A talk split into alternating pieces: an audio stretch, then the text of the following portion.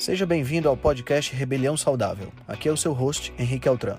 Esse podcast é o resultado da minha busca por uma maneira crítica de pensar, analisar fatos e nunca, nunca mesmo se conformar com o senso comum. Aqui você irá encontrar questionamentos, ceticismo inteligente, análise crítica e conhecimento, tudo isso regado com muita leveza e bom humor. Irei entrevistar personalidades de diversas áreas para um bate-papo com uma troca franca de ideias. Prometo a você que sempre pensarei fora da caixa para levar informações relevantes, de aplicabilidade imediata, além de muita inspiração. Junte-se a nós. Ser saudável é a melhor maneira de se rebelar contra o sistema.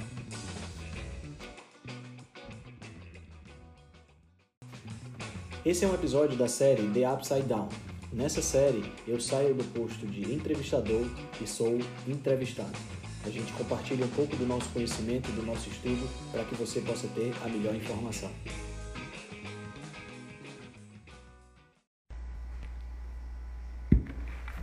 Tata falou assim, se colocar o fone é melhor. Não, não conecta o fone. Ri, vê se tá com áudio agora, por favor.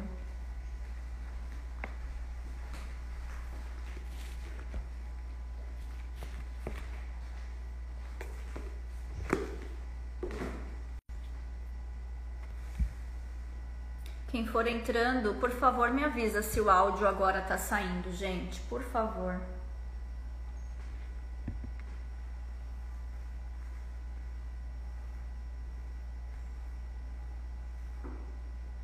Vocês me ouvem? Agora sim? Ah, que bom. Graças a Deus.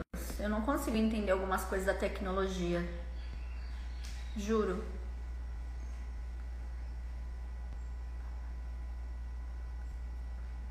Agora vamos lá, vamos ver se vai, né?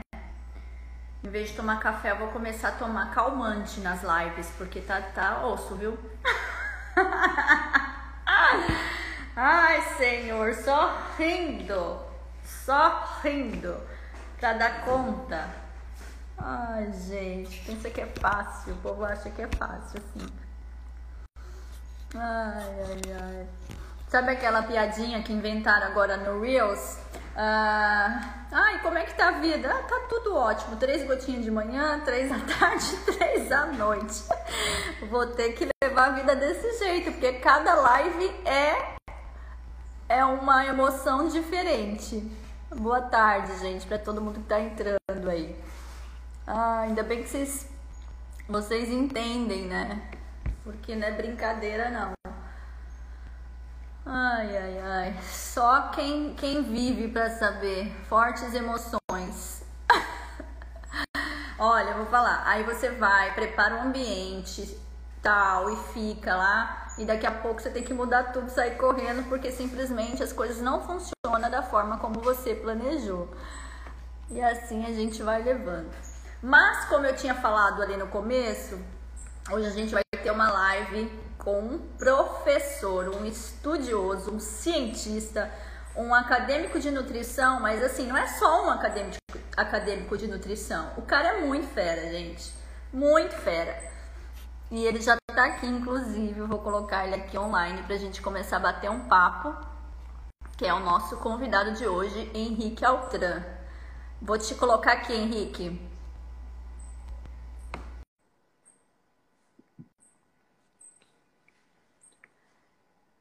Altran. Boa tarde.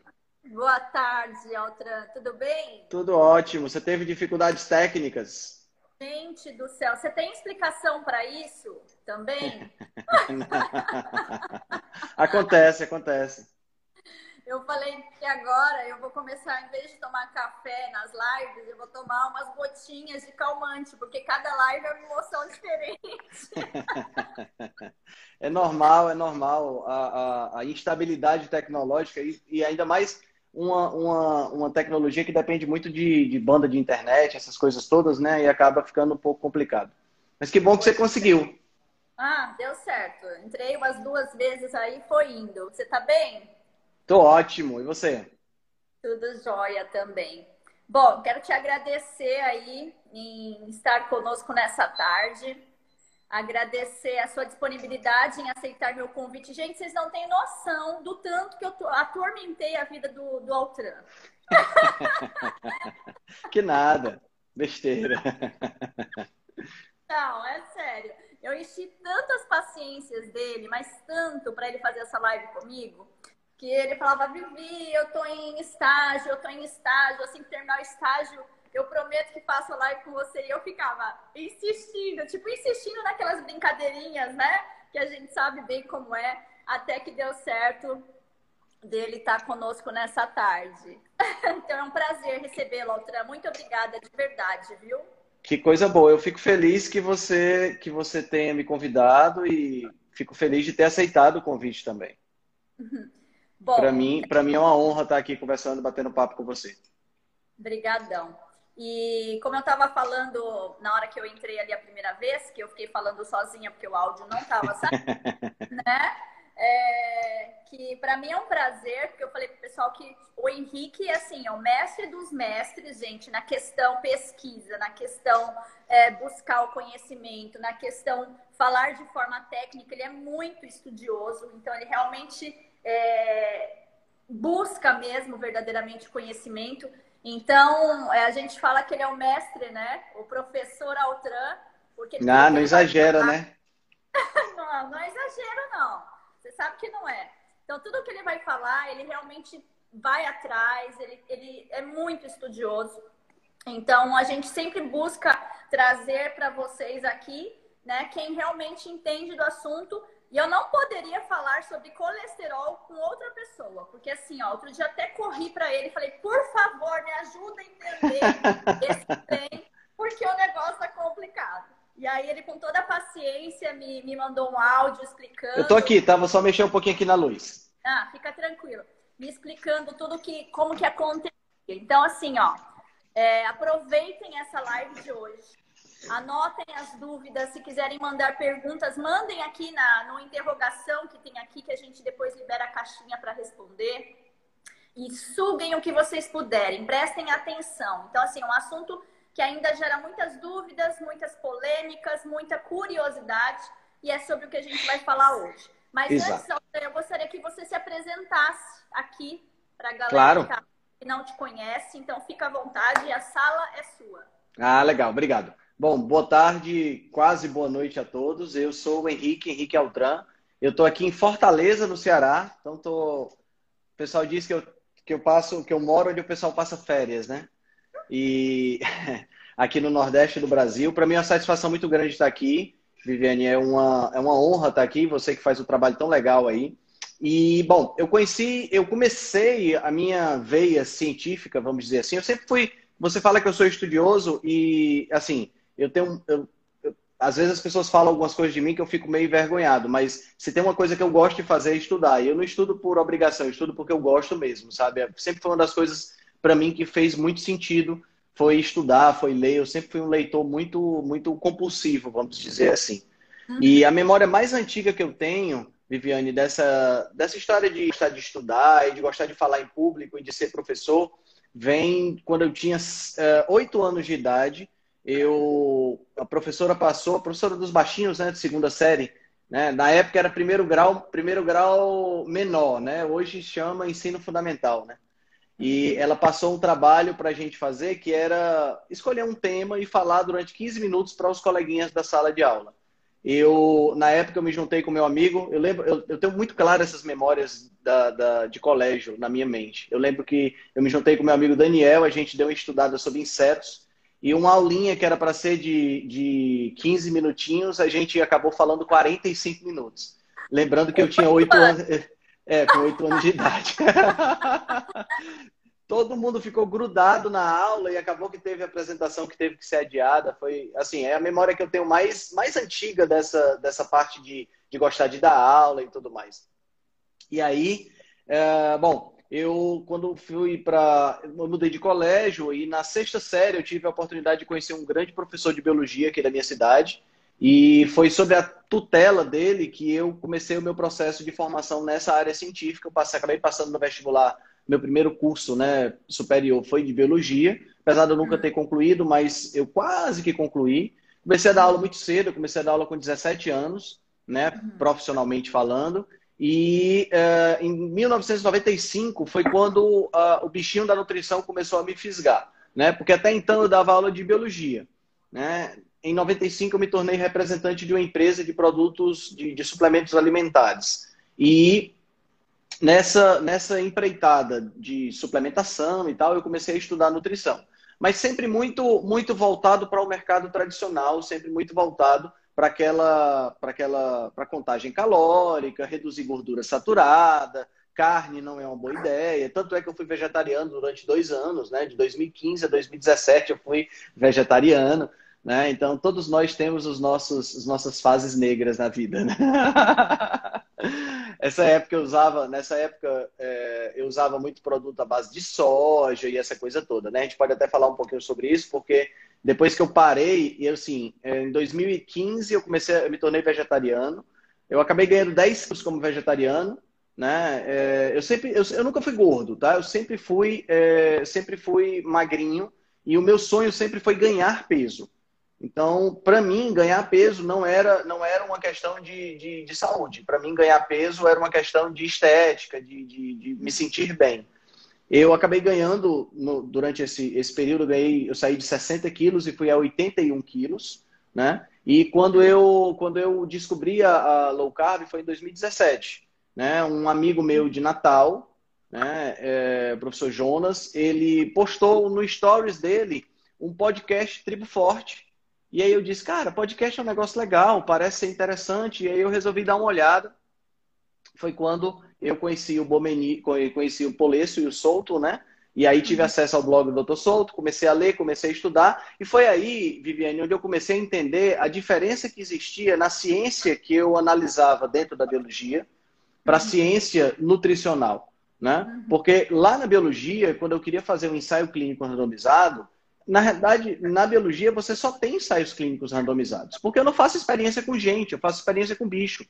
Então eu divido em dois grupos e controlo absolutamente tudo daquilo que eu estou daquilo que eu estou fazendo, né? Ou então eu faço pesquisa em ambientes naturais, né? Dentro dessa perspectiva, não tem como você errar. Então, foi, esse foi um dos problemas quando eu me tornei vegetariano. Eu caí na falácia dos estudos epidemiológicos, né, na falácia dessa ciência nutricional de baixíssimo nível, eu caí exatamente porque eu achava que os estudos eram todos iguais, eu não tinha atentado para isso. Quando foi em 2017, foi quando eu comecei a desmistificar isso aí, comecei a entender um pouco mais essa questão da hierarquia dos estudos, né? E comecei, a partir daí foi que eu comecei a questionar.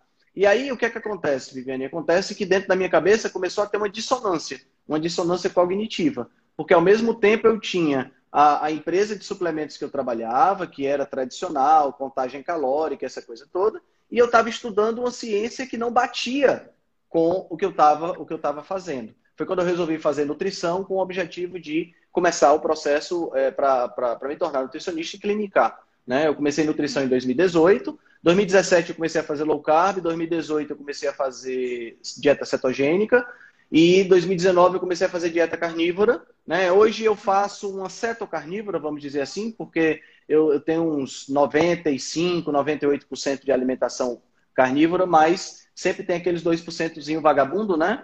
E, que é natural da, da, da espécie humana. Né? Eu, não, não eu não, não, procuro não ser muito rígido, porque assim, eu procuro ser o mais fiel possível ao meu bem-estar e à minha saúde mas sem uma rigidez exagerada, né? Adoro tomar um vinho no final de semana e adoro, é, é, sei lá, comer, vez por outra, como um abacate, que é uma coisa que eu gosto, né? E por aí vai. E tô aqui, né? 2000 e hoje eu tô, nós estamos em 2021. Se tudo der certo, eu me formo no final desse ano. Perfeito. Eu não sabia de todo essa, esse, esse seu histórico aí. Para mim é realmente uma surpresa, porque faz sentido, muito mais sentido agora o título para mim professor, porque realmente é um professor de 8 anos de idade, está na veia do Altran, né? É, eu sempre gostei então, muito de falar em público, sempre gostei muito de falar em público. Na, na, minha, na minha antiga atividade como representante de, de suplementos alimentares, eu já cheguei a dar palestra para quase 4 mil pessoas. Top, que top. Cara, então tu tem muita coisa pra gente falar aí, hein? Porque assim, ó, é, não sei se você sabe, mas eu e meu esposo, nós temos academia né? Uhum. Então, suplementos, é, enfim, a gente não tem tanto tanto, tanto, com, tanto conhecimento porque a gente nunca foi muito, nunca foi muito adepto. A gente sempre tentou seguir a linha o mais in natura possível, né? É, mas, assim, é o que a maioria das pessoas gostam. E quando vai para uma academia, a primeira pergunta que eles fazem, mas ah, qual suplemento que eu posso tomar? O que, que eu posso tomar? Então, isso é, é. muito latente, né, nesse, nesse É verdade. Meio. Mas a é gente é sempre tentou sair disso, porque, na verdade, a gente nunca gostou disso. A gente sempre procurou ter um estilo de vida o mais limpo possível e baseado realmente em comida. Às vezes, indo para os lados mais vagabundos, né, que a gente não uhum. muito por falta de conhecimento também. Então, essa minha busca também começou por isso, por conta da academia, porque eu também corria, treinava, o Ricardo sempre foi atleta e, e enfim, como educador físico, aprendeu também muitas coisas que, que não favoreciam, então a gente teve que começar a recorrer ao, a ser autodidata. E foi quando eu comecei uhum. a estudar também por conta, e, estou indo, e estou seguindo, e também decidi fazer nutrição. Até falei essa semana, semana, esses dias eu falei com. Não, semana passada eu falei com o John, Magro Inteligente, não sei se você sim, conhece. Sim, sim, conheço, conheço sim. Ele fez uma live comigo semana passada. E eu falei para ele que várias pessoas das quais eu estava fazendo live desde o ano passado para cá, é, a primeira formação não era nutrição. E eu acho isso muito interessante, que vem, vem, vem levantando uma geração de novos profissionais, novos profissionais mas que já tem uma vida, é, uma história né, de formação, de outras faculdades, um histórico de para trás. Então, eu acho que essa gana, né, essa maturidade que, que a gente tem depois de um tempo para estudar, acho que faz tudo ser, ser diferente. Né? Então, é eu verdade. acredito, eu tenho fé que a gente está levantando uma geração de profissionais que realmente vão trazer uma revolução aí né, com o nosso trabalho de formiguinha, levando conhecimento, mostrando estudos, mostrando que a ciência é algo que a gente precisa realmente considerar, mas é uma ciência genuína e verdadeira, não uma ciência comprada, né? Eu tenho um cunhado que ele é pesquisador, ele é cientista da UNES, uhum. e estou até para trazer ele aqui, porque eu quero falar sobre essa questão de pesquisa que, que é muito interessante. E a gente, às vezes, trocando ideias, ele fala né, algumas coisas que não são tão assim legais, mas que é importante muitas vezes a gente saber para abrir os nossos olhos, né? Então, enfim, tenho me, me enfiado nesse, nesse meio também. Comecei nutrição este ano. Minha primeira formação é administração de empresas. E eu comecei a fazer um trabalho de consultoria para ensinar as pessoas a terem ações para ganhar saúde, que é o que a gente sempre acreditou e sempre pregou na academia. Mas eu comecei a ver que eu precisava é, ir além para conseguir levar essa mensagem de forma mais genuína possível. Né? Entendi. Estou aí. Tenho quatro anos pela frente de luta. Você começou Deus, agora? Deus que me ajude. Você começou agora? Sim, comecei agora. Ah, tá certo. Não, já tô e já tô sentindo o drama, tá? Já, né? Lá, já. fica tranquila, fica tranquila, depois piora. É, né? Já tô é. sabendo. É. Valeu.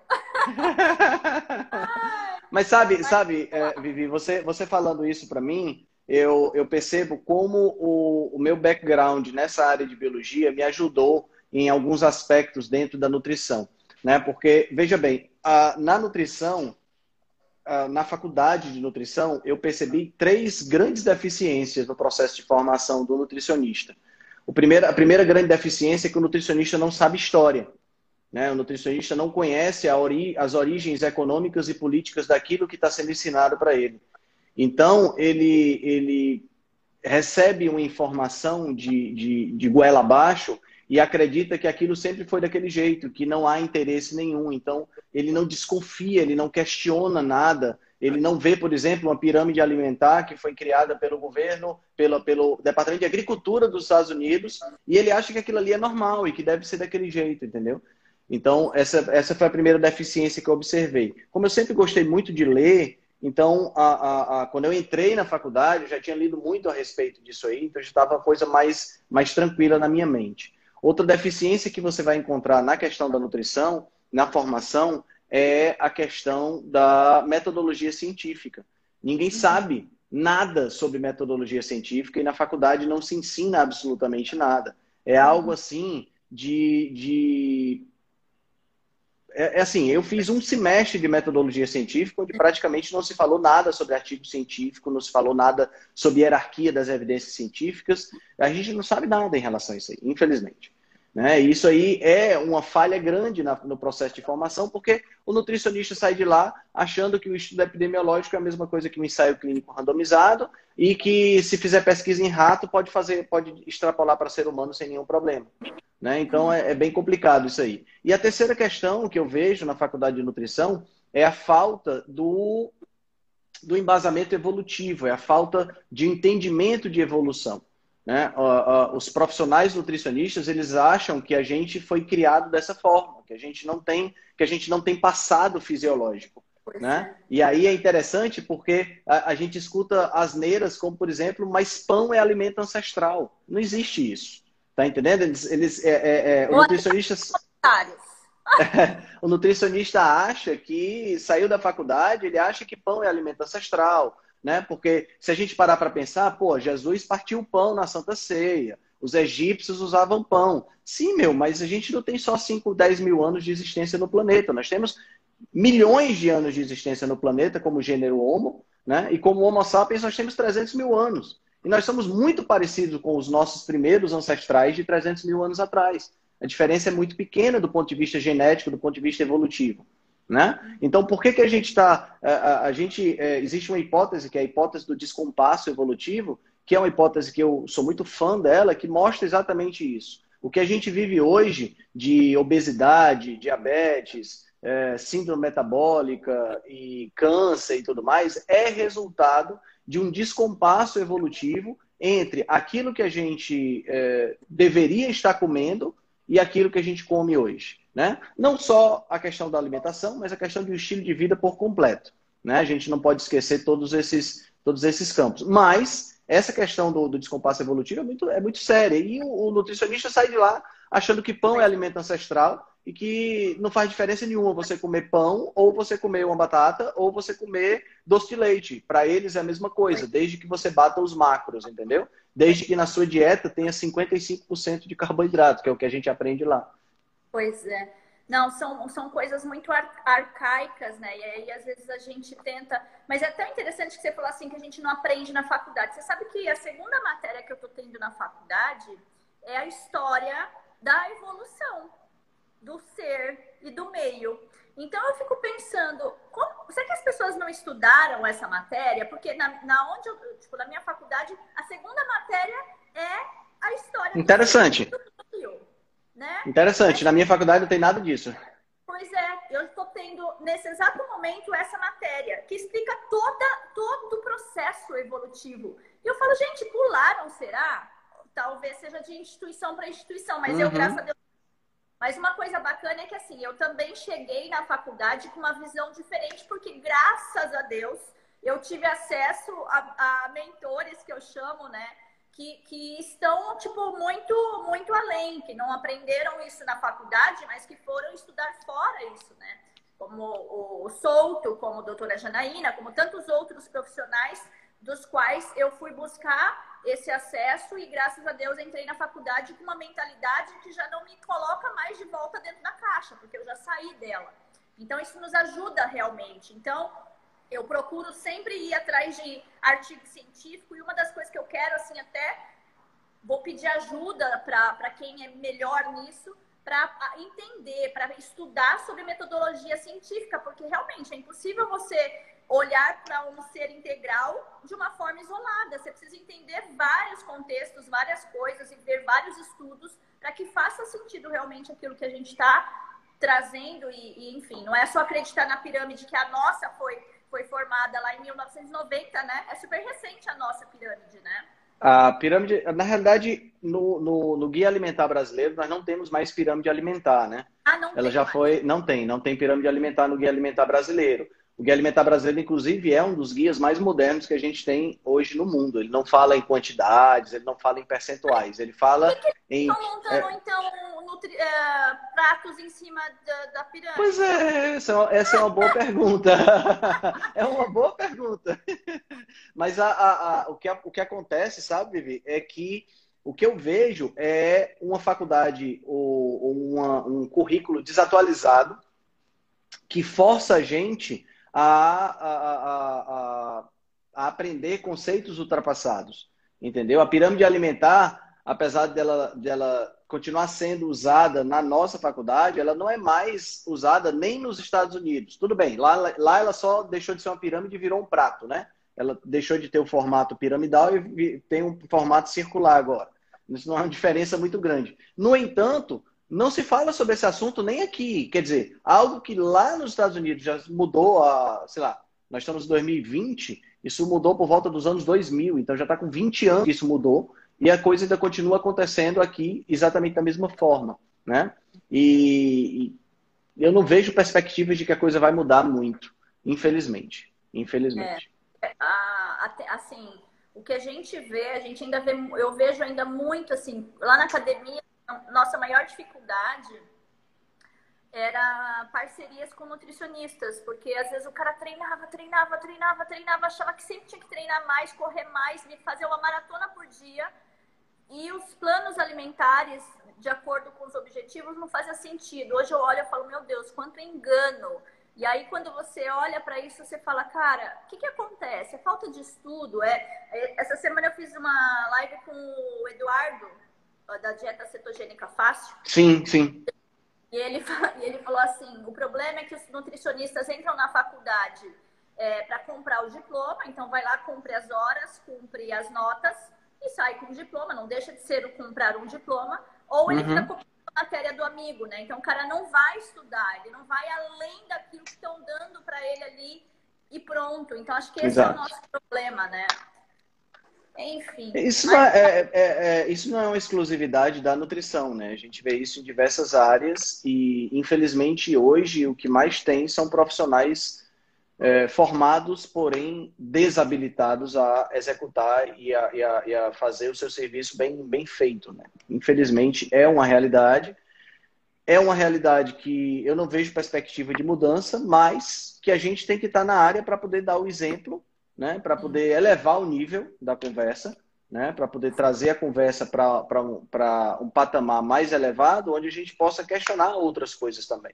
Né? Eu sempre fui muito questionador e a partir desse meu questionamento, é, muitas coisas eu acredito que vem mudando, que já mudaram, porque, por exemplo, dentro da, dentro da, da, da, minha postura em sala de aula, eu procuro não, não, não encurralar professores, entendeu? Eu não fico fazendo perguntas para testar ou qualquer outra coisa, porque eu acho que isso não faz sentido.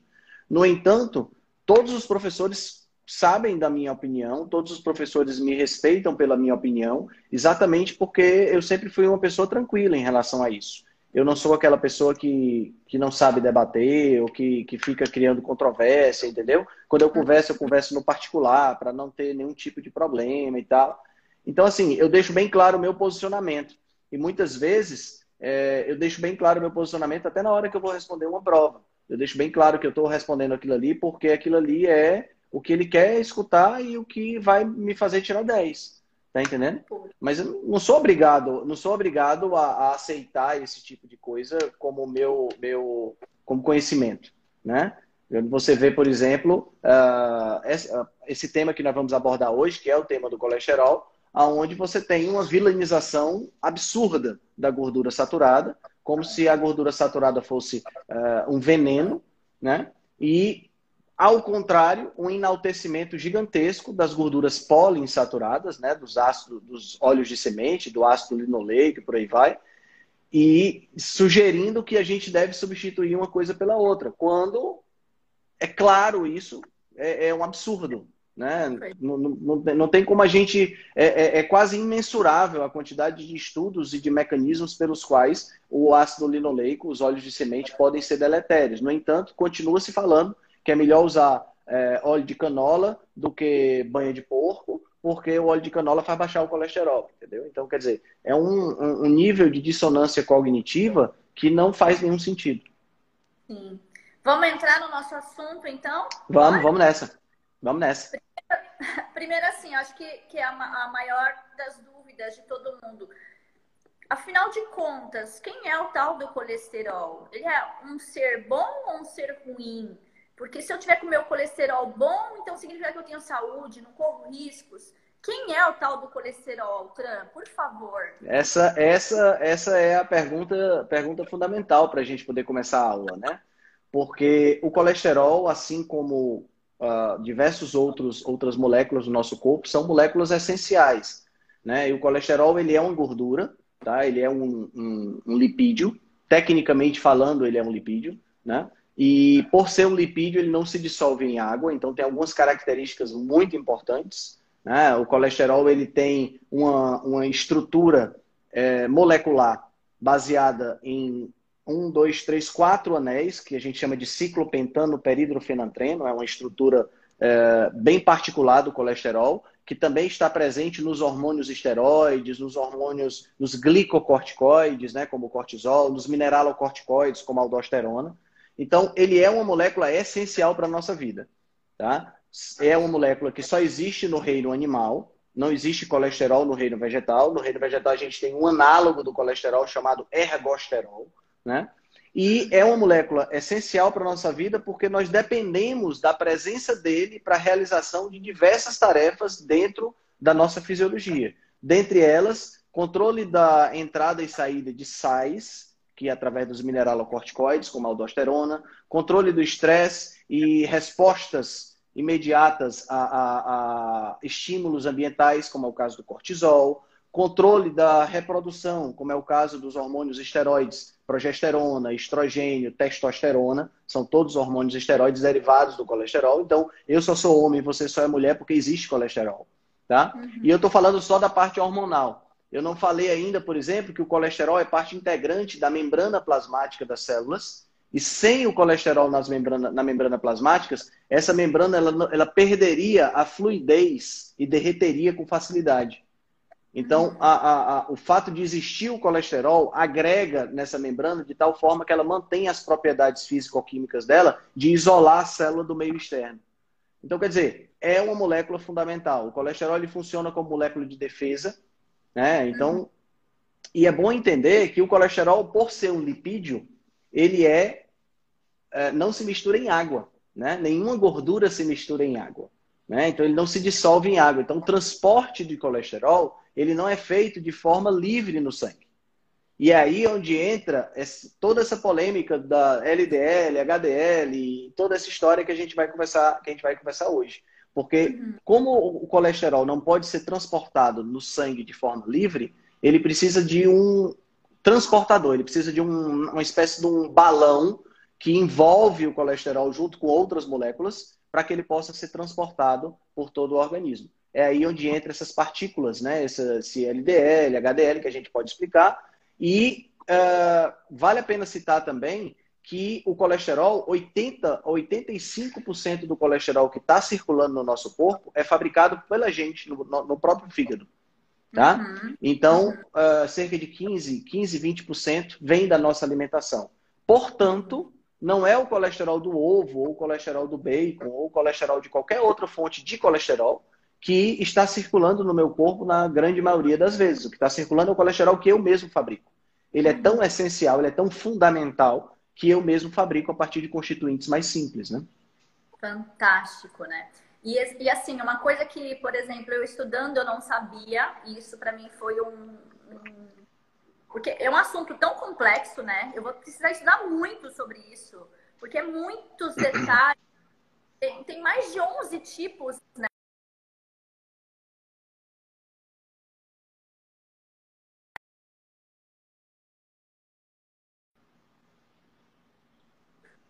Estão me vendo? Tá congelando, tá congelando a tua imagem. Uai. Voltou? Alguém me ligou aqui, travou minha, minha, minha imagem. Pronto. Pronto. Está de volta.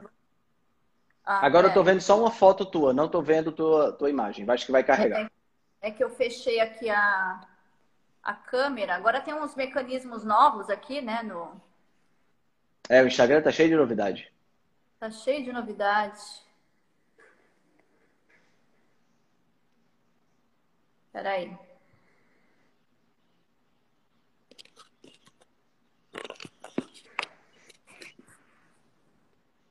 Acho que eu voltei. Vejam se vocês estão me vendo. Por enquanto, não. Não? Não.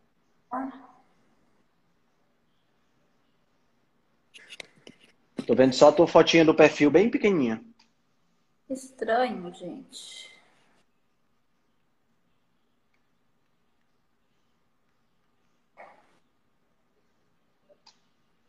Ah. Só um minuto, só um minuto, galera. Eu não sei. Tem uma então, ideia. Ah. Tem uma ideia. Vamos fazer o seguinte: você continua tentando aparecer, e enquanto isso eu vou falando da- das lipoproteínas, pra gente ir adiantando. O que, que você acha? Perfeito, perfeito. Pode Não continuar. é? Beleza. Sobre a questão que Então- eu estava falando, que eu estava Ah. vendo que tem mais de, de 11 tipos de LDL. É verdade isso? É, o que acontece é o seguinte, é aquilo que eu tinha falado. Nós temos no nosso corpo os, eh, vamos dizer assim, vamos chamar de navios, né, cargueiros, que são aqueles, aquelas grandes, eh, grandes partículas sanguíneas que transportam diversas substâncias, principalmente as substâncias que não se dissolvem em água. Dentre elas, o colesterol e as gorduras que vêm da nossa alimentação ou que são, eh, que são fabricadas pelo fígado. Né? Uhum. Tudo que é substância que não se dissolve em água, né? E aí entra aí o colesterol, entra os triglicerídeos, entra a vitamina A, vitamina K, vitamina D, vitamina E, entra coenzima Q, entra vários tipos de, de moléculas são transportadas por essas partículas. Essas partículas recebem o nome de lipoproteínas, certo? Uhum. Então, pelo nome lipoproteínas, o que, é que elas são constituídas de lipídios, né? E proteínas. Então é como se fosse uma espécie de balão, tá? Onde eu tenho uma membrana que se conecta com a água, portanto é hidrossolúvel, hidrossolúvel. Então ela se conecta com a água que está ao redor dela, no sangue, tá? E a parte interna é lipossolúvel, ou seja, é solúvel em lipídio, solúvel em gordura. Então essa membrana envolve todo o conteúdo gorduroso, todo o conteúdo lipídico e permite que isso, que, que essas substâncias sejam transportadas pelo corpo. Dentro dessa perspectiva, cada vez que essa partícula para em uma célula e deixa um pouco do, da sua, da sua, do seu conteúdo, né, ela vai diminuindo de tamanho e aumentando de densidade. Então, quando ela sai do fígado, ela sai como é, VLDL, né, que seria a, a lipoproteína de baixíssima densidade. Por quê? Porque ela tem muita gordura. Né? E na medida em que ela vai perdendo essa gordura, quando ela vai transferindo essa gordura, esse colesterol, essas vitaminas é, lipossolúveis, vai transferindo isso para os tecidos, ela vai diminuindo de tamanho e aumentando de densidade. Então ela vai se transformando aí no que a gente chama de, é, de IDL, né? que é, são as lipoproteínas de densidade intermediária. Depois ela vai diminuindo mais ainda e nós temos o LDL, que é a lipoproteína de baixa densidade. E essa, essa, essa lipoproteína, Viviane, ela tem sinalizadores na sua estrutura, que é o que Uhum. nós chamamos de apolipoproteínas. O que, é que são essas apolipoproteínas? São proteínas especiais que dizem o tipo de lipoproteína que está em questão. Então, por exemplo, a apolipoproteína B de bola é a, o, o- identificador que existe no LDL. A apolipoproteína B100 é o indicador que existe no, no LDL, entendeu? Então, dentro Uhum. dessa perspectiva, a, a, a- essa, essa, essa etiqueta, vamos dizer assim, ela é o que identifica o tipo de lipoproteína e, ao mesmo tempo, funciona como uma espécie de adaptador para o encaixe dessa lipoproteína nas células aonde ela vai atuar. Entendeu? Uhum. Então, por exemplo, quando, quando o LDL sai do fígado e vai fazer todo o circuito por todo o corpo, né? Porque entenda, nós temos um sistema circulatório fechado. Então, o LDL que sai do fígado, ele vai passar por todo o corpo, depois ele volta para o fígado. Aham. E é lá nessa, nesse, nesse processo de ida por todo o corpo que ele faz o que ele é, libera, começa a liberar o seu conteúdo. Então, a lipoproteína, o LDL, como a gente chama, né, lipoproteína de baixa densidade, ela não transporta só colesterol. Ela transporta uhum. as vitaminas lipossolúveis, ela transporta gordura, ela transporta uh, coenzima Q10, ela transporta muitas substâncias que são necessárias para o corpo. Sim, uhum. Por isso, é interessante a gente entender que baixar o colesterol de forma obrigatória e restrita não é uma coisa boa. Porque quando é você loucura, baixa né? o colesterol, né, quando você baixa o LDL, né, porque tem, tem a gente, o que, é que a gente observa? A gente observa uma, uma diminuição cada vez maior do, do dos limites para esse LDL, né? Então, é, é, acaba, acaba fazendo com que a pessoa tenha uma, uma, uma tendência maior a ser medicada com estatinas ou com outros tipos de, é, é de, de remédios, né, de medicamentos para baixar o LDL. Né? Uhum, Só que uhum. quando você baixa o LDL nessa questão, quando você baixa o LDL exageradamente, ou seja, quando você tenta a todo custo manter o LDL baixo, você está prejudicando outros fatores que dependem do LDL para acontecer.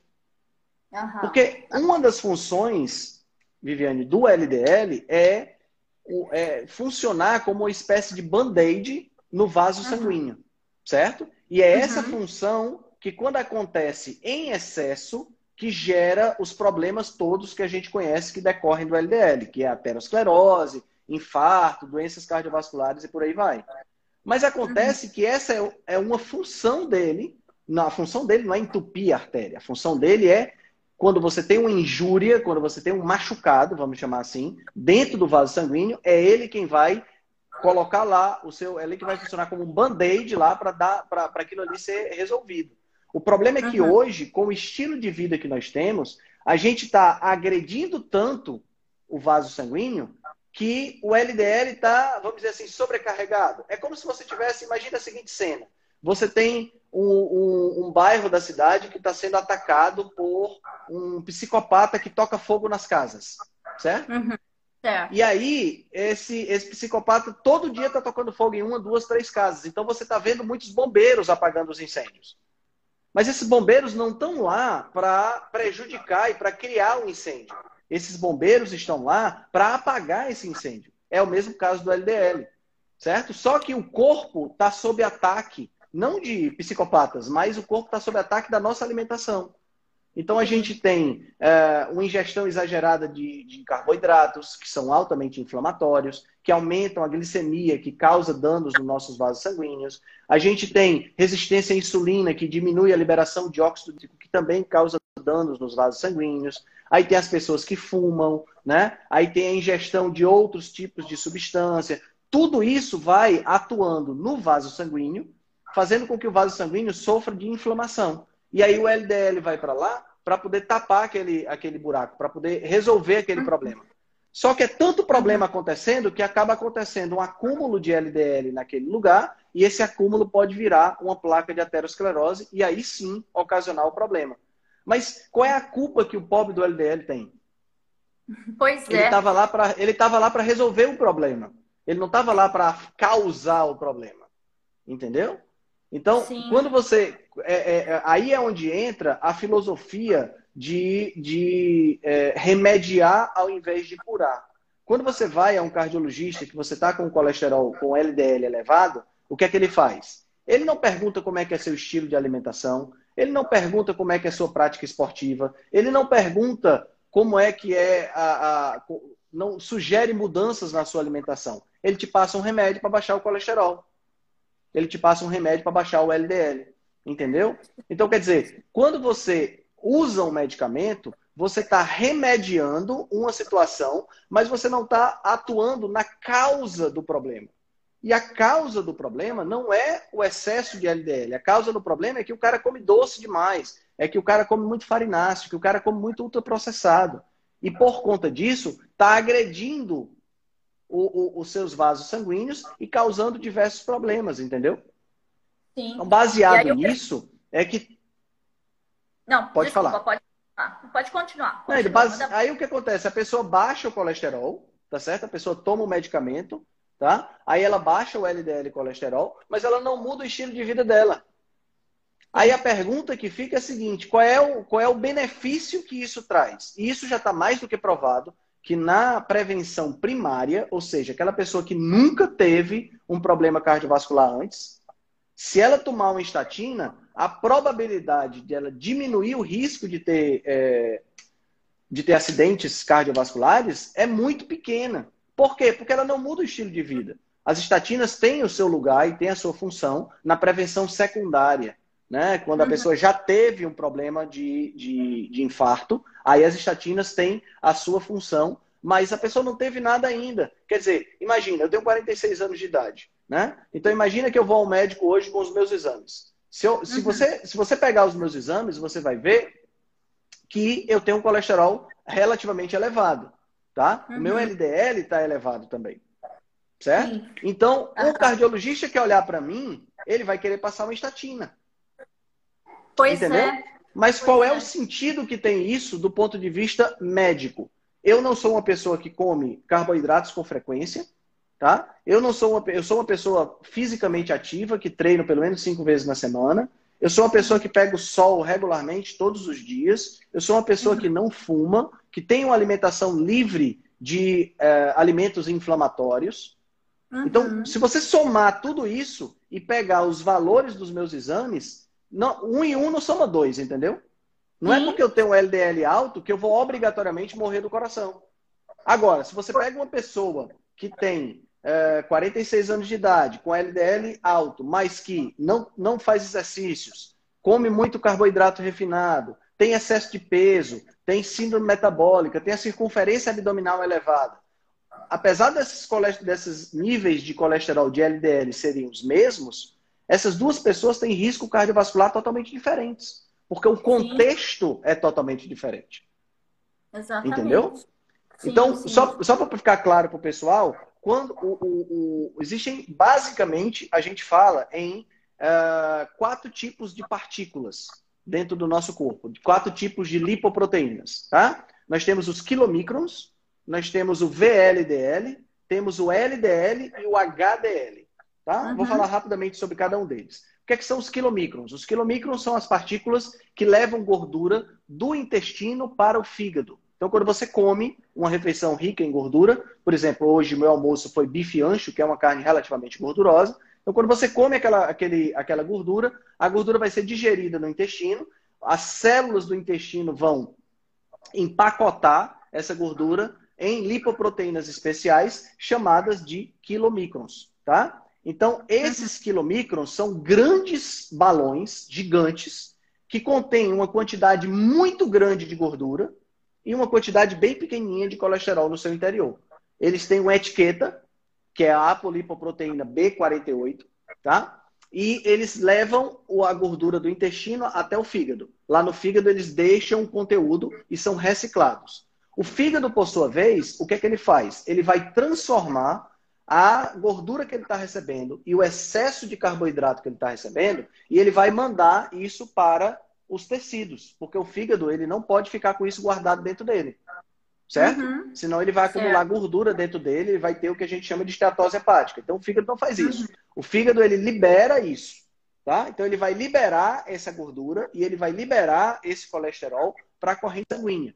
Só que aí tem uma outra, uma outra, um outro balão que é o VLDL, que é o Very Low Density Lipo, uh, Lipoprotein, que seria o quê? A lipoproteína de baixíssima densidade. Essa lipoproteína de baixíssima densidade, ela tem muita gordura, muito colesterol e pouca proteína, por isso que ela é de baixa densidade. Então, uhum. o que, é que vai acontecer? Ela tem uma etiqueta, que é a apolipoproteína B100, é, e ela vai passando de é, de é, célula em célula, de tecido em tecido, para deixar o para deixar o, o, a gordura, para deixar o colesterol, para que essas células possam aproveitar. Porque a maioria das nossas células tem capacidade de produzir o próprio colesterol, mas precisa ser completado, entendeu? Precisa ser, uhum. precisa acontecer essa, essa, essa, esse complemento. E essa, esse LDL, então, vai, esse VLDL vai, então, passando em todas as células. Na medida em que ele vai passando em todas as células, ele vai diminuindo de tamanho, ele vai diminuindo de densidade. Por quê? Porque ele vai deixando escapar a gordura, vai deixando escapar o colesterol que está dentro dele.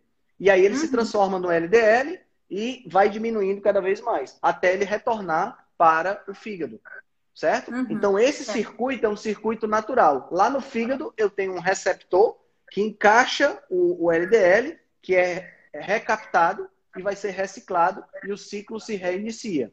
Então, uhum. pensa comigo, é, é, Vivi, pensa comigo. Se eu tenho muita gordura na minha alimentação, significa, e tem um pouco carboidrato, significa que eu vou uhum. usar mais gordura como fonte de combustível. Certo? Sim. Então é. eu vou precisar transportar essa gordura para as minhas células. Se eu vou precisar transportar essa gordura para as minhas células, óbvio que eu vou ter mais partículas de LDL circulando. Então, o fato de você passar a ser uma pessoa cetoadaptada, ou seja, que está usando cetonas e gordura como fonte de energia, vai fazer com que o LDL aumente de quantidade no seu sangue. Por quê? Por um simples motivo. Porque você está usando mais gordura como fonte de energia. Sim, sim. Essa gordura se torna circulante, né, Altran? Exatamente. Exatamente. Então não tem. É não tem... Pessoal... É onde o pessoal? é onde o pessoal desespera e os médicos também entram em pânico, né? Eu fiz os meus exames esse começo de ano e o meu também, meu LDL tá alto e o médico já assim querendo investigar toda a minha genética, os meus antepassados, a minha avó, o meu tataravô, para saber, tipo assim, todo o resto perfeito, né? Pratico atividade, sou uma pessoa que mudei de um estado para o outro para ter mais saúde, imagina. É incrível, né? o LDL deu ali um pouco mais alto. Eu falei, doutor, fica tranquilo, vai dar e os próximos também darão. Então, assim, tá tudo certo. Né? Mas eles ficam desesperados. Essa história toda, Vivi, ela surgiu no início do século passado com os experimentos que foram feitos em coelhos. Esses coelhos receberam é, uma carga extra de colesterol, né? E era colesterol purificado que já estava oxidado e esse colesterol apareceu nas artérias do, dos coelhos e causando problemas cardiovasculares. O problema, isso tudo surgiu a partir daí. E daí a coisa foi se foi piorando, entendeu? Ah, o que é interessante é você entender a premissa de onde é que tudo veio. Porque os coelhos não são, não são organismos que comem outros animais. Então, eles não estão habituados a lidar com colesterol. Lembra que eu falei? O colesterol ele só existe no reino animal, ele não existe no reino vegetal. E coelho não come, não come carne. Via de regra, coelho come planta. Né? É. Então, ele tem muito pouco acesso a colesterol. E, além do mais, um colesterol purificado e que já estava oxidado. Você está entendendo? Exatamente. Uhum. Então, isso aí, isso aí surgiu como uma hipótese que nunca foi confirmada, diga-se de passagem. Né? A gente nunca teve nenhum ensaio clínico randomizado que mostre que o LDL é a causa, muito importante entender isso, que o LDL é a causa das doenças cardiovasculares. Uhum, uhum. Certo? Não existe ensaio clínico randomizado que mostre isso. O que existe são estudos epidemiológicos que mostram uma associação entre o LDL e a presença de problemas cardiovasculares. No entanto, no entanto, três quartos das pessoas que chegam no hospital infartando são pessoas que têm o LDL colesterol sob controle e dentro dos níveis normais.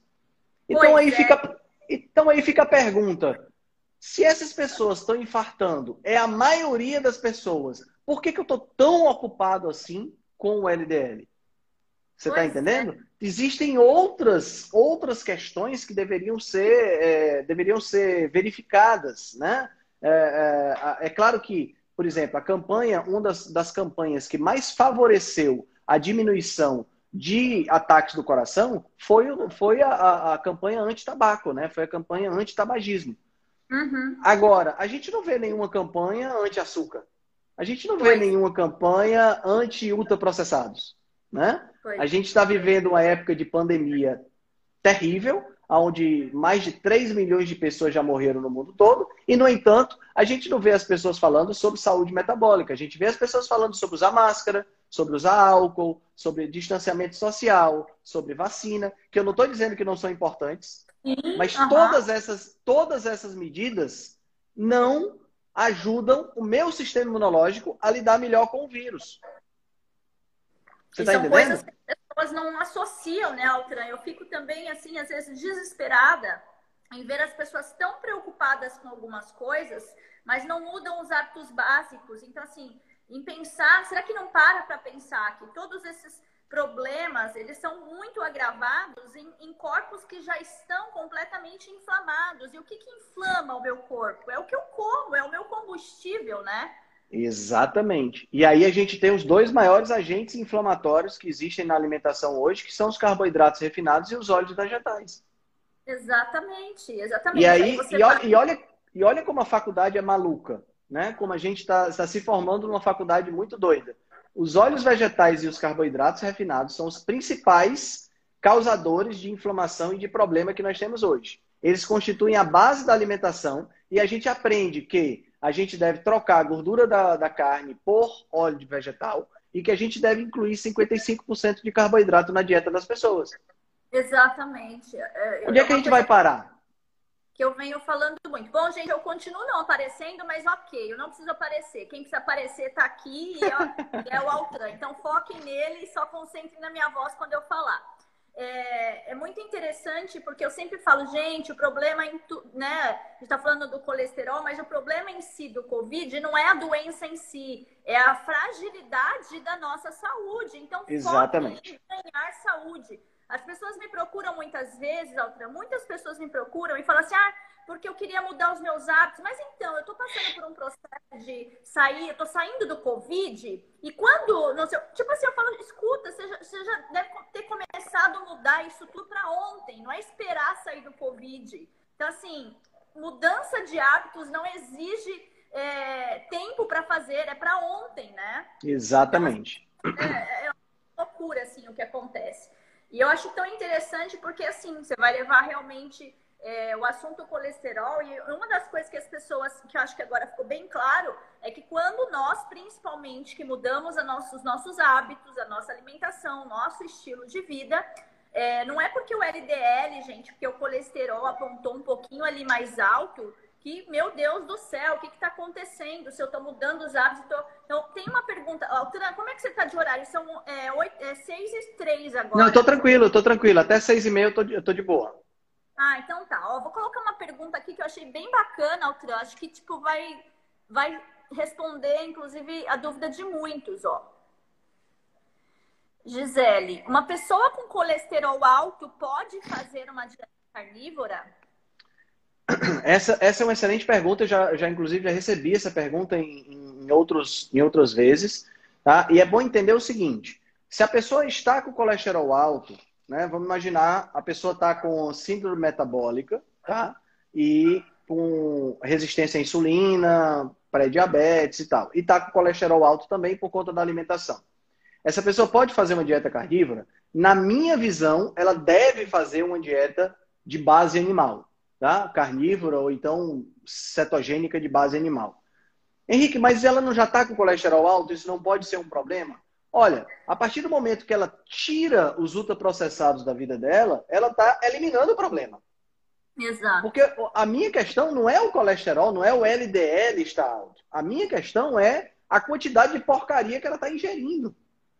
Entendeu? Exatamente. Esse que é o grande problema. O problema é que eu tenho uma quantidade enorme de é, açúcar sendo ingerido, de carboidratos refinados. Isso aumenta a minha glicemia. Pessoal, cada pico desse de glicemia que a gente tem, Dentro do nosso vaso sanguíneo, pensa aí no vaso sanguíneo, tá? Dentro do nosso vaso sanguíneo existe uma estrutura é, chamada de glicocálix, que é como se fosse uma espécie de floresta de moléculas para dentro dos vasos das células, tá? Essa estrutura, que é o glicocálix, ela age para possibilitar que as células que existem sendo transportadas dentro do nosso sangue possam deslizar pelo vaso sanguíneo sem causar danos tá? Porque você pensa o seguinte, você pensa que você tem uma mangueira com a água passando alta pressão por dentro.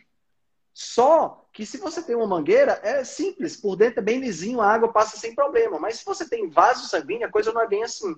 Então, essa, esse glicocálix faz esse trabalho. Ele diminui a ação hidrodinâmica, vamos dizer assim, do sangue, de causar lesões no vaso sanguíneo. Cada vez que você tem um pico hiperglicêmico, esse glicocálix diminui de tamanho. Ele não só diminui de tamanho, como ele demora de 8 a 12 horas para se recuperar. Ou seja, ele, você tem lá a sua estrutura de proteção, que você diminui de tamanho, você massacra ela quando você come um pacote de biscoito recheado, por exemplo, e o seu glicocálix só vai se recuperar 8 a 12 horas depois que você causou isso. Então significa o quê? São 8 a 12 horas que o teu vaso sanguíneo está muito mais susceptível a receber danos provenientes das próprias células que estão navegando lá dentro. Entendeu? Pois. Então a minha preocupação não é o LDL que por algum motivo está alto. A minha preocupação é que o cara está comendo biscoito recheado duas vezes por dia. Ou está comendo biscoito recheado com Nescau no, no café da manhã e no almoço está comendo miojo. Essa é a minha preocupação. A partir do momento que ele tira isso, a coisa começa a se organizar. Entendeu? Pois é. Você falou dessas, desses vasos que se, que se comprimem ali. Isso também pode ter associação para, por exemplo, quando as pessoas começam a ter hipertensão, né? Ou estou errada? Faz sentido essa, essa associação? Faz sentido, sim. A hipertensão ela tem diversos mecanismos de controle, né? Porque como eu tenho um sistema fechado, Viviane, esse sistema fechado, ele, os vasos, eles não são canos rígidos, né? Então eles têm a possibilidade de a, a, de dilatar e de contrair. O maior vaso, uma, um dos maiores substâncias vasodilatadoras que existe é o óxido nítrico, que é produzido uhum. na própria membrana dos vasos. Né? Uhum. O óxido nítrico foi uhum. descoberto por um pesquisador canadense chamado Louis Guinarro. Então, o que, que acontece? É, o óxido nítrico ele atua fazendo uma vasodilatação, uhum. certo? E existem outros mecanismos, como é o caso, por exemplo, do sistema renina-angiotensina. Né? A angiotensina é, uma, é uma, uma, estrutura que aumenta um pouco a pressão, ou seja, diminui o diâmetro dos vasos. Então, isso está o tempo todo aumentando e diminuindo de acordo com a quantidade de sal que você come, de acordo com os teus rins funcionando, de acordo com a água que você bebe. Tudo isso influencia nesse volume do, do sangue uhum. e, consequentemente, tem um controle sendo estabelecido aí porque o nosso corpo ele sempre prima pelo que nós chamamos de homeostase. O que é, que é uhum. homeostase? Homeostase é manter o meio interno mais ou menos constante. Então a gente uhum. procura sempre amortecer essas grandes mudanças para que não aconteça grandes problemas. Uhum. Então a pressão também tem a ver, a pressão arterial também tem a ver com essa, essa, essa questão. Por quê? Porque a resistência à insulina ela atua em diversos níveis. E um dos uhum. níveis onde ela vai atuar é no próprio vaso sanguíneo, diminuindo a sensibilidade do vaso sanguíneo ao óxido nítrico. Uhum. Então, o óxido nítrico que antes fazia o vaso dilatar, agora a quantidade liberada não é suficiente para o vaso dilatar e eu não tenho regulação da pressão. Então, eu aumento a pressão. E a, a, a pobre da culpa é do sal, né?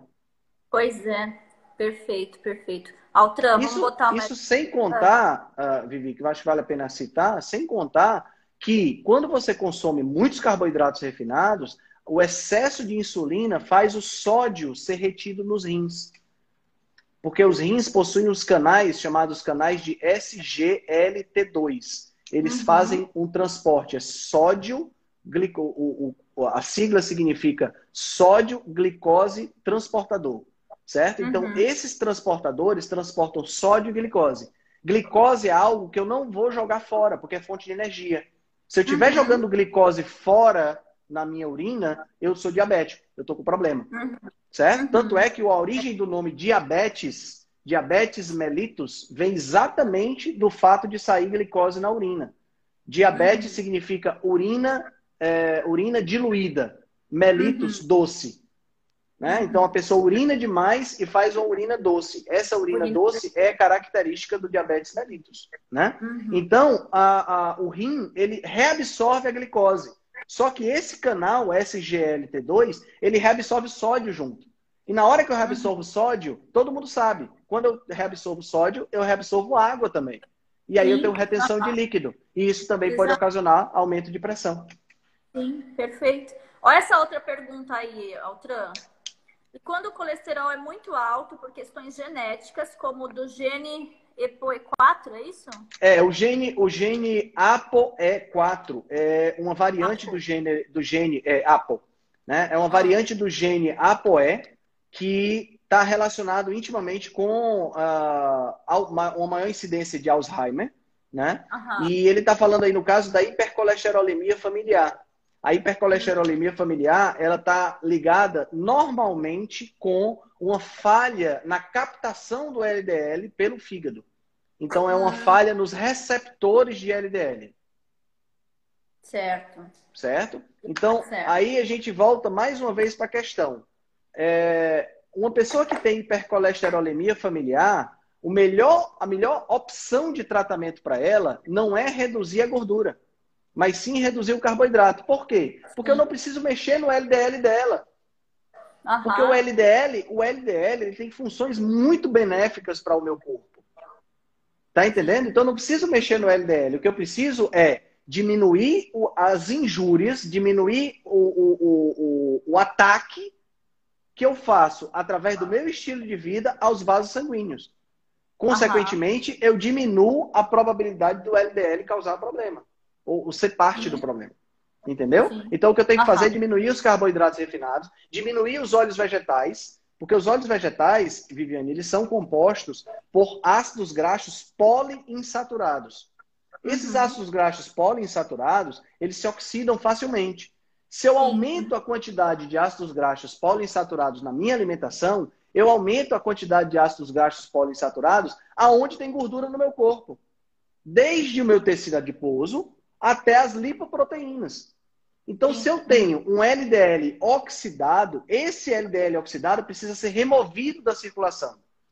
E nesse, nesse fenômeno de remoção da circulação do LDL oxidado, ele pode causar danos. Mas é o LDL oxidado. Oxidado porque você está comendo muito é, óleo de semente, muito óleo vegetal e comendo muito carboidrato refinado. E não o LDL em si.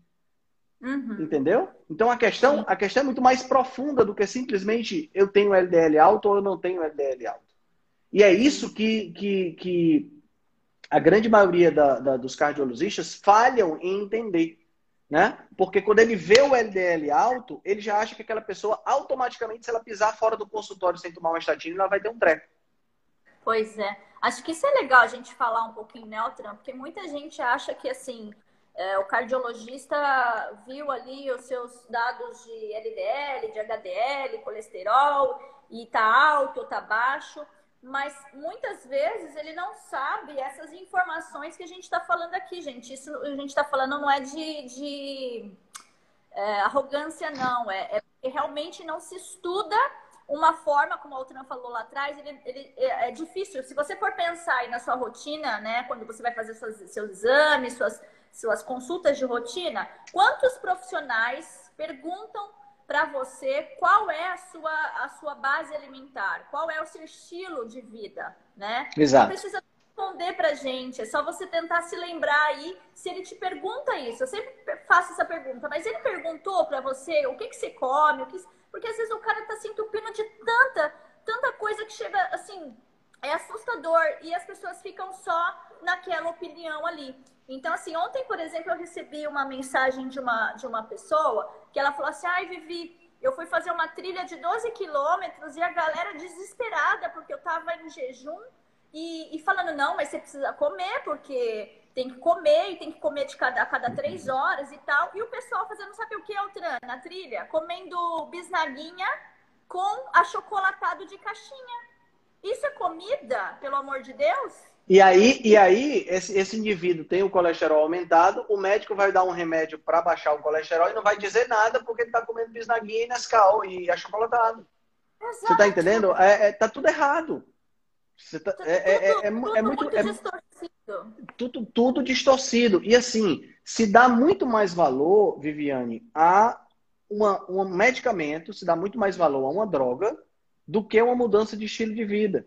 E, e, parece, é, é, criou-se uma cultura dentro da medicina e dentro da nutrição também, de que as pessoas elas não têm a, o poder de mudar. Exato. Então, tem muito médico que diz o seguinte, que ele, ele, ele já parte do princípio de que aquele, aquela pessoa que está na frente dele não vai mudar. E por conta disso, ele já passa, já joga um remédio. Cara, por que, que a gente não trabalha com mudança de estilo de vida? É muito mais duradouro, muito mais prazeroso, muito mais eficiente você trabalhar com uma mudança de estilo de vida, você diminuir as agressões que você mesmo causa ao seu corpo através da alimentação, do que você simplesmente dar um remédio. Um remédio que tem vários efeitos colaterais. Porque lembre, o LDL colesterol, ele é uma molécula importante para o meu corpo. A estatina, por exemplo, Viviane, ela atua numa enzima chamada HMG-CoA redutase, né? que é uma enzima que está dentro da cadeia de fabricação do colesterol. Essa uhum. enzima é a mesma enzima que faz com a enzima Q10. Uhum.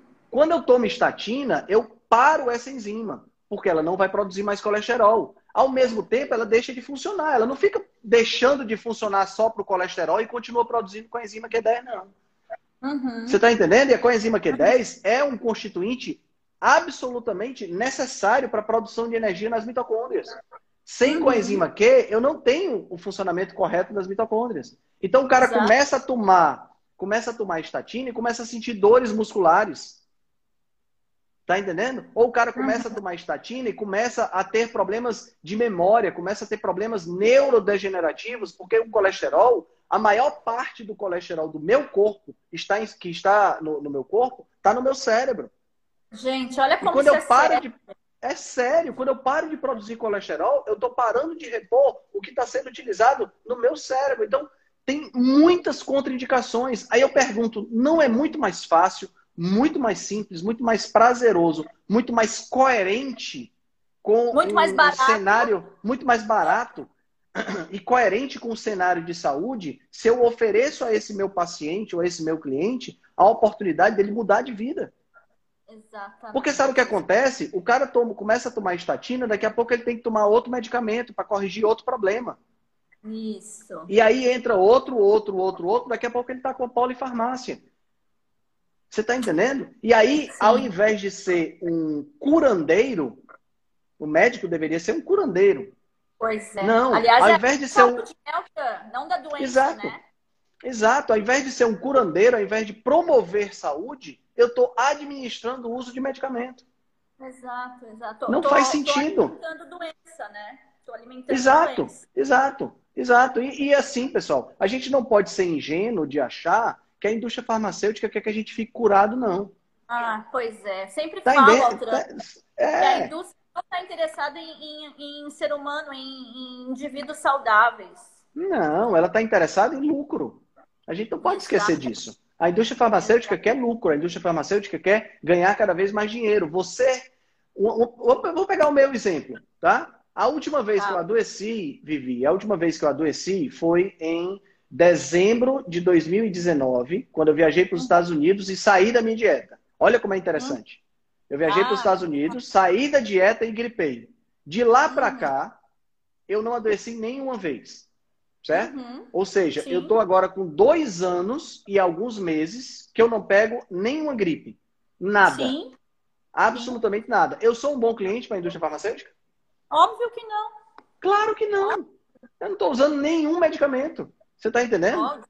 Sim. Então não é interessante para a indústria farmacêutica um cliente, uma pessoa como eu. É interessante um cara como eu comece a comer fast food, comece a aumentar meu peso, comece a aumentar, a, a ter problemas de, de, de saúde para poder utilizar medicamento. Aí é interessante. Sim. Que é o né? que aquele livro Sugar Blues fala, né, Altran? Até marquei você Exatamente. Aliás, você foi a única pessoa que, que votou na enquete que disse que leu o livro. Todas as outras não leram ainda e eu super recomendo, porque fala exatamente é muito bom. disso, né? da, da, dos interesses da indústria. E eu sempre falo, gente, a indústria nunca vai ter interesse em indivíduos saudáveis. Então, tudo que a indústria alimentícia e farmacêutica puder fazer para nos adoecer, trazendo para nós é, é, enganos, né? O, o, André Burgos fala as bruxarias, né? Para nos pegar, Exato. nos trazer pegadinhas, eles vão fazer. Então a gente precisa sair desse fluxo, né? Lembrando que quem promove os congressos, né, de, de medicina, os congressos, as viagens, né? Quem que é? É a indústria farmacêutica. É a indústria farmacêutica. A indústria farmacêutica tá para medicina, assim como a indústria de suplementos está para nutrição. Quem promove os congressos de nutrição não é a, não é a indústria de carne e a agropecuária de, de frutas, não. Quem promove os, os, congressos de nutrição são as empresas de suplementos nutricionais. É interessante, sabe, Viviane, porque a, a, a, em alguns casos, né, e eu, eu lembro aqui de cabeça de alguns, é, as pessoas vão para o nutricionista e saem de lá com tudo de recomendação de manipulado de suplemento, menos recomendação de comida. Exatamente! Gente, que absurdo é esse? Gente, é, é, nutricionista é para cuidar de comida, suplemento é suplemento, é para necessidade muito especial. É nutrição, né? Exato, exatamente. Né? Então, a, a, as lojas de produtos de, de, suplementos nutricionais elas são cada vez mais, é, mais bem frequentadas. As pessoas estão indo para lá e vão e, e, saem de lá cheio de suplementos. Se você entra numa loja de suplementos alimentares, você tem 95% marketing e 5% ciência. Exatamente. Não Exatamente. tenha dúvida disso. Não tenha dúvida. Você tem muito pouco suplemento ali que tem comprovação de que vai te trazer algum benefício com o nível de atividade que você tem. Com o nível de atividade, com o nível de, de, de empenho atlético que você tem. Eu não estou falando aqui de atletas profissionais que talvez precisem para complementar alguma necessidade. Eu estou falando de 99,9% da população que vai numa, numa loja de suplementos naturais e compra é, sei lá, não vou falar nome de suplemento aqui para o pessoal não, me, não, jogar pedra em mim, mas que compra algum tipo de suplemento que não de tem pó. comprovação nenhuma, né? De algum pozinho, compra um pozinho, compra uma cápsula e tem sempre o suplemento da moda. Não, é porque agora surgiu uma é. planta incrível que é o segredo da resistência dos astecas. E agora é. surgiu um pozinho que o pessoal usa que aumenta a testosterona, que é o segredo dos guerreiros australianos e por aí vai. E aí a galera cai nessa, porque é marketing. Bota uma embalagem bonita, bota um folheto bonito, bota três, quatro pessoas que nunca usaram aquele suplemento que tem a barriga sarada e tá resolvido. Ah, então, e o marketing está é. feito. Bota o cara, pra, bota o cara que tá naquele shape ali, a, a, rotina dele, a real como é que é, os, os, os recursos que ele utiliza, né? Para ver se é aquilo ali mesmo. Eu falo, gente, assim, lá na academia a gente sempre falou e sempre falou, sempre pregou, olha, você quer utilizar, você utiliza. Nós não uh, indicamos e não somos a favor, tanto que assim, acho que nós éramos uma das poucas academias, Altran, que não tinha uma lojinha de suplemento dentro da academia. Uhum, Porque a gente uhum. realmente não acredita. Tipo, como que você pode colocar fé numa proteína que está ali misturado com um monte de outro pó, que tem mais açúcar do que, do que aquilo é. que está produzindo?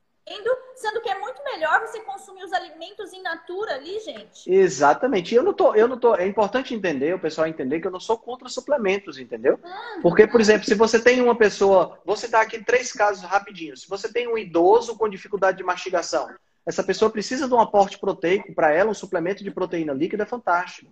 Se você tem, por exemplo, uma pessoa bariatrizada que vai precisar de suplementos de vitaminas e minerais, isso é fantástico, ela vai precisar. Tá entendendo? Sim. Se você tem, se você tem, por exemplo, um, um, uma, uma pessoa que está querendo, um, um, idoso, por exemplo, que você está querendo trabalhar com ele, melhoria da força para o treino, um suplemento de, de proteína ou um suplemento de creatina, vai ajudar bastante esse idoso, pode ajudar até na cognição do idoso. Mas entenda, são situações específicas. Não adianta eu querer generalizar para todo mundo, todo mundo tem que usar isso, todo mundo tem que usar aquilo, todo mundo tem que comer comida. E aí eu vou responder Exato. a pergunta do Eudes, que ele colocou aqui. É, comer muito carboidrato durante o dia e à noite comer muita proteína. Qual a sua opinião? Olha, isso é muito individual. Qual é o carboidrato que você vai comer? Você vai comer nichim hoje durante o dia e à noite você vai comer carne? Ou você isso. vai comer durante o dia batata, batata inglesa, batata doce? Você está uhum. entendendo? Qual é a sua situação metabólica? A sua situação metabólica hoje é uma situação saudável? Você está no seu peso ideal, você pratica atividade física todos os dias, você não tem hipertensão ou não toma remédio para hipertensão, sua glicemia está sob controle, sua circunferência abdominal está ok? Seu HDL está legal, seu, seu HDL está tá, tá no nível legal? Porque são os, os critérios para síndrome metabólica. Se esses Sim. critérios estão ok, então, eu não vejo por que você não possa comer uma, uma batata cozida no almoço. Não tem problema nenhum. Isso é uma opção sua, entendeu? Eu não me dou bem. Qual o objetivo, mas esse sou eu? Né? Você tem que ver qual é o objetivo que você está querendo. Eu não me dou bem com carboidrato, tá certo? Eu não me dou bem. Eu, eu, eu incho com facilidade, eu perco energia com facilidade. Eu me sinto muito melhor e tenho muito mais ânimo, muito mais eficiência no meu corpo quando eu estou em dieta cetocarnívora. Certo? Uhum. Então, esse sou eu. Eu procuro não ingerir. Quando eu como, eu, eu como consciente daquilo que eu vou, daquilo que eu vou fazer. Agora, é aquela história. Eu estou no meu peso ideal, eu não tenho nenhum marcador de síndrome metabólica, eu não tenho nenhum problema de saúde, pelo menos não detectado até agora. Sim. Logo, não é uma batata que eu vou comer hoje que vai me dar problema, né? Que vai me dar problema na, na que vai dar problema na minha saúde. O pessoal tem que entender o seguinte, Viviane, não é comida de verdade, não adoece ninguém. Exato. Ninguém fica doente certo? por comer comida neutra. Ninguém fica doente por comer comida de verdade. E olha que eu posso incluir nessa comida de verdade até arroz e feijão. Que são pois duas é. coisas que eu não, que eu não sugiro para ninguém. Tá entendendo? Uhum. Mas ninguém fica doente por comer arroz com feijão. A galera fica doente porque tá comendo pão refinado, porque tá comendo biscoito, refin... é, biscoito recheado, porque tá tomando achocolatado, tá botando açúcar no. Basta você ver o seguinte: vai no perfil do Dr. João Vitor e vê a comida dele no dia a dia. Ele está fazendo pois. um projeto para engordar 30 quilos. Aquilo ali é a comida do brasileiro. Exatamente. Tá e, e depois ali que é isso que as pessoas entendem, que depois que adoeceu, gente, até o que é bom, até o que é saudável para esse indivíduo que está doente, que está com distúrbios metabólicos, hormonais, nem o que é saudável dá mais para colocar ali. Exatamente. Depois que adoeceu, aí a meta passa a ser consertar o metabolismo, consertar o que está quebrado. E para consertar o que está quebrado, muitas vezes a gente vai ter que é, fazer restrições, mesmo de coisas que não fazem o metabolismo ficar quebrado. Exatamente. Como é o caso, por exemplo, de uma pessoa que é diabética, a gente vai ter que restringir algumas frutas, não tem jeito. Exato. Eu, eu, sempre falo isso. Eu falo, gente, a questão não é se pode ou se não pode, tudo depende, é aquilo, né? Ah, nós fazemos escolhas acertadas hoje para que amanhã ninguém chegue e fale assim, ah, você está proibido de comer isso. Então, acho que a nossa vida é tão nossa que a gente tem que ter o controle dela para que ninguém tenha o controle, né? Para que nenhum médico isso. chegue para você e fale, escuta, agora você já estraçalhou tudo que você tinha aqui, agora está proibido de comer isso, até aquilo que poderia ser algo ali num social, num, numa, numa, num momento ali de exceção, não pode mais, porque, porque Exato. você já bateu a cota da vida, né? Exatamente, exatamente, bateu exatamente. A bateu a cota da vida, gostei. Gostei dessa daí, bateu a cota da vida, exatamente. E aí não pode mais. E aí, aí, aí, aí assim, Aí vem, Vivi, essa, essa visão de que a gente, os nossos é, clientes e pacientes são coitadinhos que não têm capacidade de mudar. Isso me deixa, me, me, me deixa meio é, é, frustrado com a profissão. Sim. Tá entendendo? Porque eu, eu, recebo, eu recebo, por exemplo, eu recebo uma senhora de 70 anos de idade no meu consultório e ela diz que tem diabetes e o, o, o nutricionista não diz para ela que se ela não mudar, ela vai perder um dedo. Meu ele Deus, passa 55%, é né? Ele passa 55% de carboidrato, porque ela diz: "Ah, eu como meu pão todo dia de manhã e é uma coisa que eu já faço desde que eu sou criança". Cara, ela ela tá diabética, se ela não parar com esse pão, ela vai perder um dedo. Não Exatamente. venha com essa história de achar que ela não vai. Ela vai perder um dedo, ela vai perder um membro. Você está entendendo? Então, eu tenho que dizer isso para ela. Olhe, se você quer continuar comendo o seu pão, aí o problema é seu, mas eu tenho que lhe explicar. Se você continuar, em dois anos você vai perder o dedo do seu pé. Exatamente. Isso, tem que, fala, isso, né? isso, isso, tem que partir do profissional. Ele tem que Exatamente. ensinar para a pessoa o que é está acontecendo, o que é que vai mas, acontecer. Se a pessoa. Agora, a pessoa tem o livre-arbítrio de escolher. Ela pode dizer Exato. assim: não tem, eu quero continuar comendo meu pão, e eu vou perder quantos dedos? Porque para mim, pão é a coisa mais é? importante da vida. O meu dedo não me interessa. Beleza, tá tudo Mas bem. Você tem que ter o direito de saber. Mas né, eu tenho. É isso. Eu tenho que falar. Outro dia eu ouvi uma, uma pessoa falando que a mãe é diabética, e assim, cada vez que eu converso com essa pessoa, nem sei se ela tá aqui, eu fico assim, de verdade, eu fico. Meu coração palpita mais rápido, porque é, é enlouquecedor o negócio. Não, mas o, o, o, médico falou que ela tem que comer um carboidrato porque a quantidade de insulina que ela aplica é necessário estar tá associado com carboidrato. Eu falo, mas escuta, o carboidrato está matando ela. Impressionante, muda, né? muda é. uma grama de açúcar na rotina do diabético. É. Isso, assim, me deixa tão, tão angustiada, angustiada de verdade.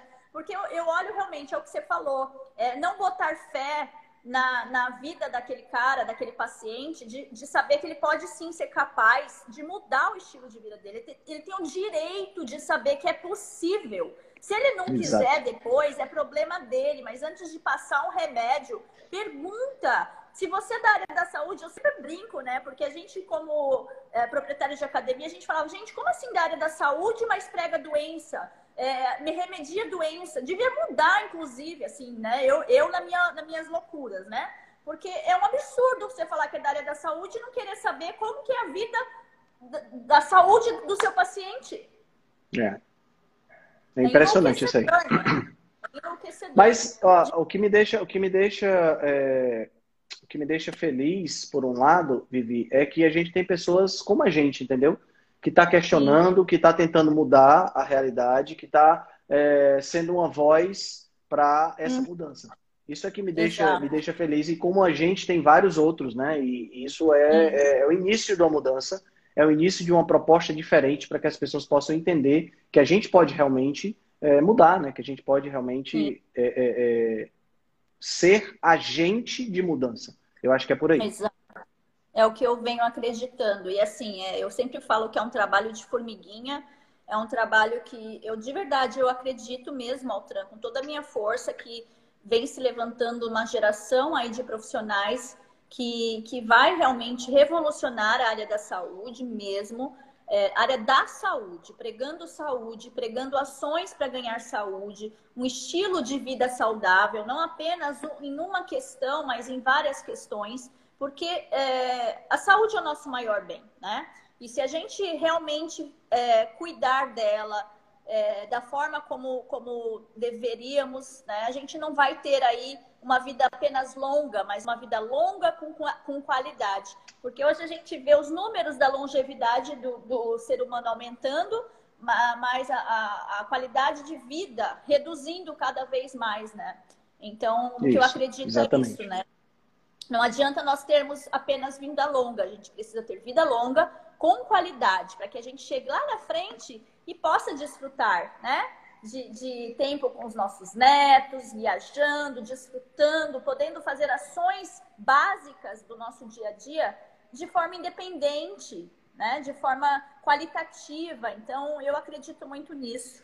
E eu creio que a gente vai conseguir. Vamos, vamos, vamos fazendo o que a gente está fazendo levando a nossa mensagem. E, e, se a gente conseguir mudar um que vai contagiar outro, contagiar outro, a gente já fica, já fica feliz. Exatamente, exatamente. Fico muito feliz de ter, ter tido esse espaço aqui para a gente bater esse papo. Eu que agradeço, eu quero te agradecer. Eu queria tirar essa pergunta, mas não estou conseguindo, gente. Aliás, não estou conseguindo. É, o, o, Instagram aqui, parece tô... que deu uma bugada aí no seu telefone, né? Olha, você fica falando de assuntos polêmicos, né?